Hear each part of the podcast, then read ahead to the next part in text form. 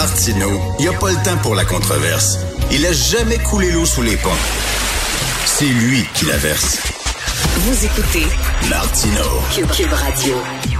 Alors, je parle avec euh, mon ami Denis Lévesque. Pourquoi, pourquoi je reçois Denis Lévesque? Parce que, on a-tu vraiment besoin d'une raison pour discuter avec Denis Lévesque? Non. Alors, euh, Denis, euh, une fois par semaine, présente des entrevues. C'est une idée géniale, je trouve. C'est les 25 ans de l'LCN. Alors, on a décidé de demander à Denis Lévesque de faire 25 entrevues avec 25 personnalités qui ont marqué l'histoire des 25 dernières années du Québec. Ces entrevues-là ont commencé, là, on peut les voir les vendredis à LCN depuis le 9 septembre dernier, mais allez sur le site d'LCN, vous pouvez les voir en rattrapage. Et je vous dis, c'est passionnant. C'est une vision des 25 dernières années absolument passionnante. Il est avec nous. Salut, Denis. Allô, allô? Salut. écoute, je veux parler de toi parce que tu as été un témoin privilégié du, du, dernier quart de siècle. Et puis, Qu'est-ce qui a changé? Qu'est-ce qui a changé au Québec depuis les 25 dernières années? Il me semble que le climat a changé beaucoup. Euh, écoute, tu parlais euh, vendredi dernier à Lino Zambito, tu parlais de la commission Charbonneau, mm-hmm. puis il te disait qu'il a été menacé, lui, de se faire mettre une balle dans la tête. Ouais, mais ce qu'il disait aussi, la conclusion de son affaire, c'est que il a l'impression qu'on tourne en rond. L'UPAC, ça a donné à peu près rien et qu'avec la pandémie, c'est tellement donné de contrats sans appel d'offres, des milliards de dollars sans appel d'offres pendant la, la pandémie, qu'il est persuadé que la mafia, le crime organisé, a encore les deux mains là-dedans. Et puis, dans dix ans, on va faire une commission d'enquête, on va apprendre comment ça se passe actuellement, mais c'est à peu près, d'après lui, à, peu près la même situation qu'avant. Alors, donc, euh, tu sais, qu'est-ce qui se passe depuis 25 ans?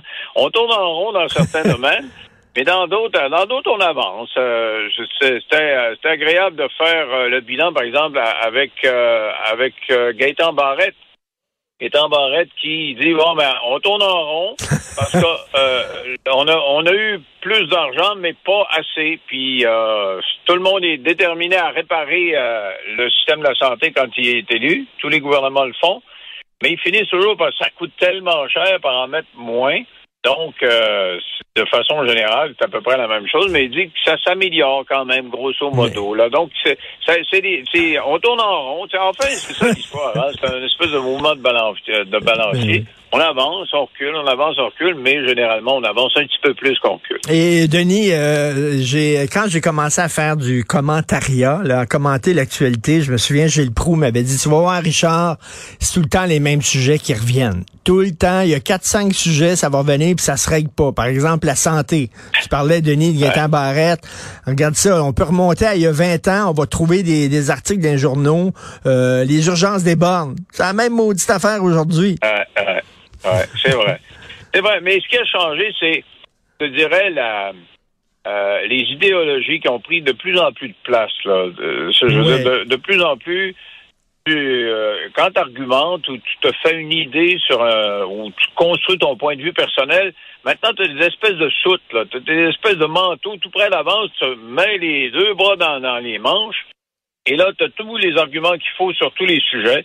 Tu as juste à répéter. Alors, tu es, un conservateur, tu crois plus ou moins au réchauffement de la planète, et puis euh, euh, à l'université, ça se passe de telle façon. Tu, comprends? Les woke ont leur manteau. Euh, tout le monde a son manteau comme ça. C'est comme si on, on pensait moins on répète plus. Je pense que c'est beaucoup à cause d'Internet, où tu vois nos toujours les mêmes arguments. Tu sais, euh, on dénonce quelqu'un, tu as 2000, 2000 personnes qui commentent, tout le monde dit la même chose 2000 fois. Là. Donc, c'est, je pense que c'est ça.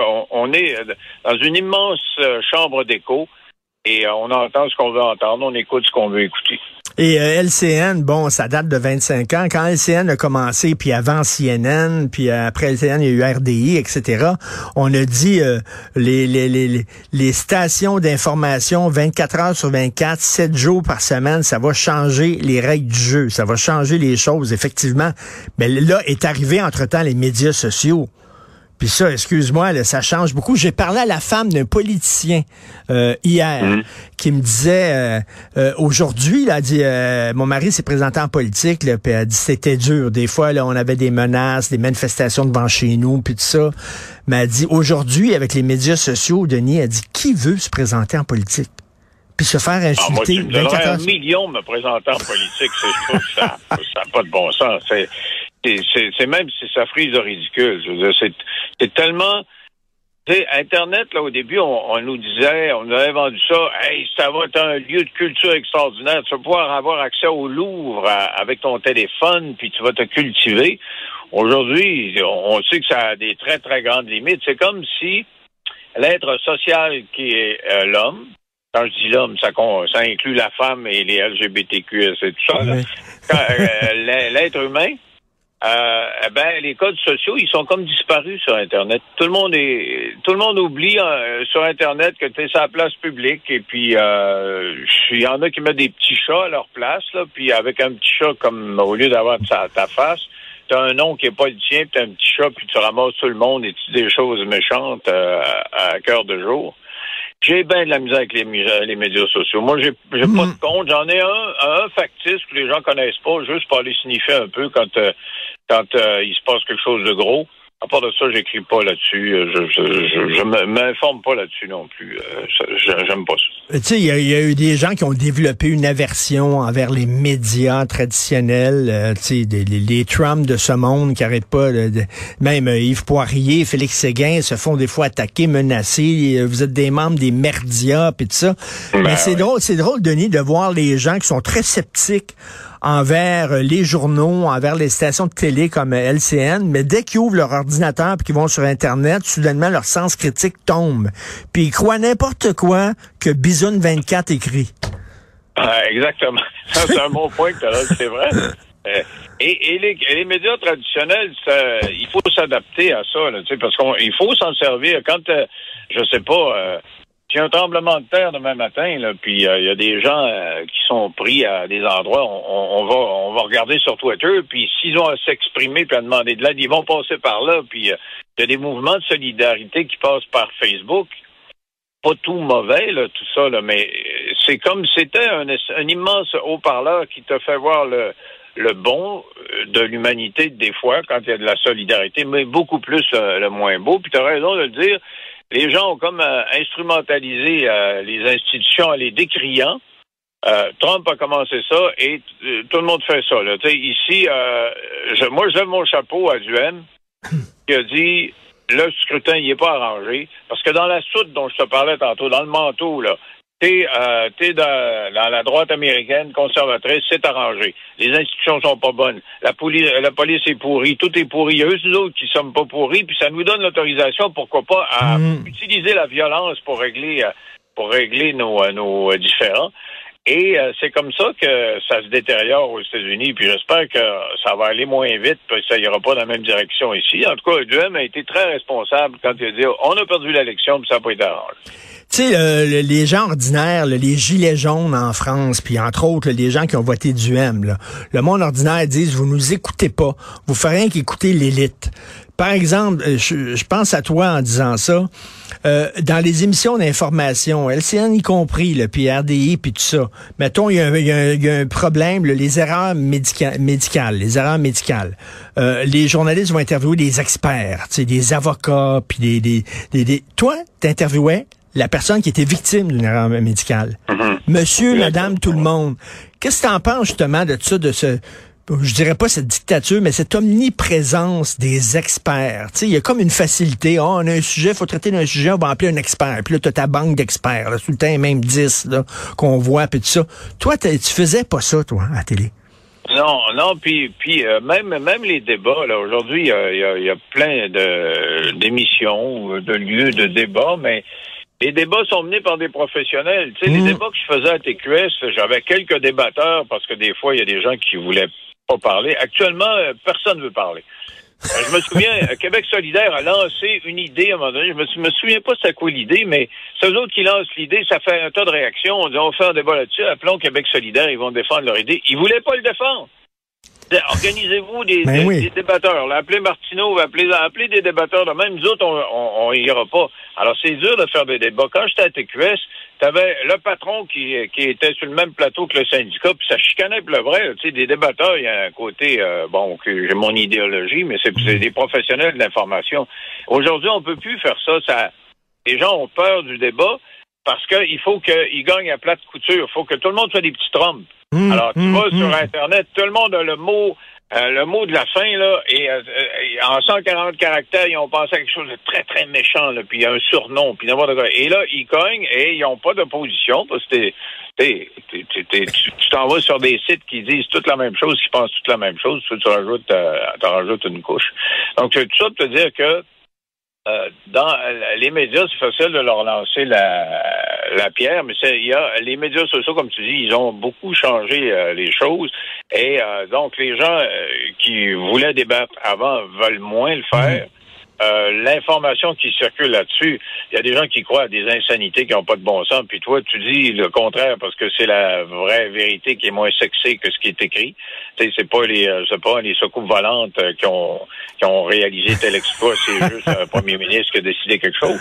Alors, donc, les médias, ils sont se fait lancer des tomates beaucoup pour ça, là, parce que il y a une, réalité alternative. C'est comme ça que Trump appelait ça, les faits alternatifs. Alors, il y a des faits alternatifs. J'ai dit en début d'émission, euh, euh, euh, Denis, que ce week-end, j'avais un événement, puis il y avait des gens politiques qui étaient toutes, toutes tendances confondues, puis j'ai vu en train de jaser dans un salon deux personnes qui étaient qui étaient complètement opposées politiquement, mais qui avaient du fun, puis qui se racontaient des histoires, puis qui riaient, puis tout ça. Ça se faisait avant d'être ennemi, d'être ami avec le gars en face ou la fille en face, parce qu'on considérait l'autre comme un adversaire. Et là, aujourd'hui, on le considère comme un ennemi. C'est pas la même affaire, là. Exactement. Et puis, tu peux avoir des discussions à porter. Euh, tu sais, ça, ça, le ton euh, se levait là, dans, des euh, assemblées de cuisine. Je me souviens, moi, pendant le premier référendum, tu sais, j'avais 18 ans. C'était la première fois que j'avais le droit de vote, puis j'allais voter oui. Mon père, qui était fédéraliste avec ses amis, écoute, il venait chez nous, puis il essayait de me, me convaincre de voter non. Et ça donnait lieu ben oui. Il se fâchait, les bonhommes, puis moi aussi, mais finalement, euh, on changeait de sujet, puis on parlait des Canadiens, puis on finissait par s'entendre. Et euh, donc, c'est ça qui a changé beaucoup au cours des 25 dernières années. Qu'est-ce qui s'en vient comme, euh, là, ça a commencé le 9 septembre, il y a eu quoi, une dizaine d'entrevues qui ont été diffusées, il en reste une quinzaine. Qu'est-ce qui s'en vient, Denis? Ah, ben, il y aurait juste la bombe qui a diffusé je fais Guy la liberté aussi. Tu sais, ça fait 42 ans que je fais ce métier-là. C'était la première entrevue que j'ai faite avec lui. Ce qui est, ce qui est le fun dans ce concept-là, c'est que je passe un, bon moment avec eux autres. Tu sais, demi-heure, trois quarts d'heure avant d'enregistrer, on enregistre beaucoup plus que ce qu'on garde. Moi, j'avais jamais fait ça des entrevues montées. Là. Tu sais, j'étais toujours live. Donc, on enregistre une heure, une heure et quart, puis après ça, on passe encore un autre demi-heure ensemble. Donc, je passe des, des beaux moments. Et euh, tu sais, tu passes, euh, je sais pas, moi, un après-midi avec Guy La Liberté. C'est c'est quelqu'un qui a un, vécu exceptionnel. Puis, puis même avec Pauline Marois, là, je passais des, des, bons moments. Et euh, ben là, ce qui s'en vient, je fais euh, Nathalie Simard cette semaine, mais elle va diffuser plus tard. Euh, parce que c'est elle, la précurseur de MeToo. Alors, dans les 25 dernières années, tu sais, je prends des thèmes comme MeToo euh, Nathalie, elle l'incarne. Elle l'a vécu, elle l'a lancé avant que ça arrive. Elle va nous expliquer ce que, comment elle a vécu ça. Et euh, on a des, euh, des thématiques, par exemple, l'humour, l'évolution de l'humour des 25 dernières années. J'ai déjà enregistré avec Louise Richer, là, qui, qui, est omniprésente dans le domaine de l'humour, et, Michel Barrette. Tu sais, Michel, toi, tu le connais bien. Ben oui. Il y a, un point de vue sur tout. C'est toujours, c'est toujours bien, bien bien présenté, bien structuré, euh, bien pensé.